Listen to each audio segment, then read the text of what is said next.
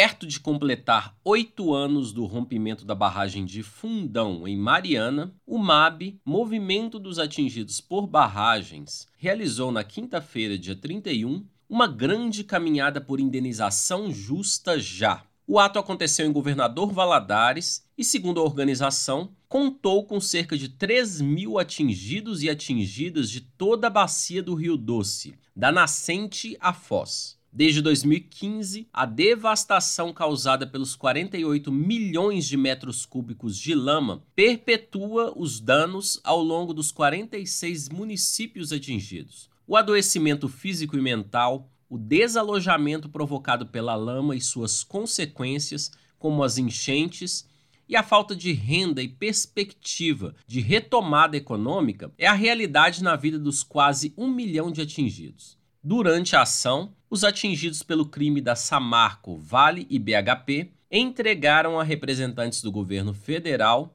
uma pauta de reivindicações, exigindo, sobretudo, o direito de participar das decisões em possível acordo de reparação do crime. Os atingidos exigem que não se repita o que ocorreu na bacia do Rio Paraupeba, quando o governo de Minas e as instituições de justiça celebraram um acordo com a Vale sem a participação das comunidades e o dinheiro foi usado pelo governo Zema para a construção do Rodoanel e outras obras. Letícia Oliveira, militante do MAB, fala sobre a pauta de reivindicações entregue às autoridades. Entregamos uma pauta de reivindicação com 14 pontos de reivindicação, colocando que nós queremos participação na repactação, que nós precisamos que todos esses 14 pontos de reivindicação sejam garantidos na bacia do Rio Doce, litoral capixaba, para que de fato a repactação seja de interesse dos atingidos e atingidos. Esses representantes do governo federal se comprometeram a dar um retorno para os atingidos e atingidas sobre a pauta entregue hoje. Eles receberam também uma carta dos atingidos e atingidas para o, para o presidente Lula vão entregar essa carta dos atingidos e para o presidente Lula e nós vamos, MAB, Movendo Atingidos por Barragem, cobrar uma resposta do presidente Lula e do governo federal sobre a nossa pauta de reivindicações da Bacia do entregue aqui hoje. O documento foi entregue à Secretária Nacional de Diálogos Sociais e Articulação de Políticas Públicas da Secretaria-Geral da Presidência, Kelly Maforte, a representantes da Advocacia Geral da União e à Defensora Pública Estadual, Carolina Morichita.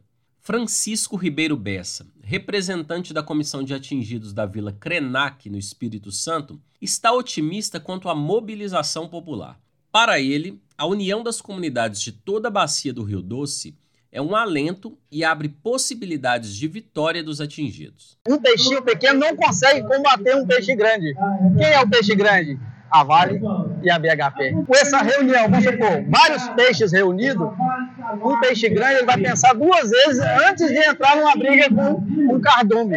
Então aí, para ver se fizeram, nós devemos que reunir, se unir mais para lutar junto, que a vitória é certa. Então aí é uma coisa muito assim, foi muito interessante, né? Que eu acho que a união é a força. De Belo Horizonte, da Rádio Brasil de Fato, com reportagem de Amélia Gomes em Governador Valadares, locução Wallace Oliveira.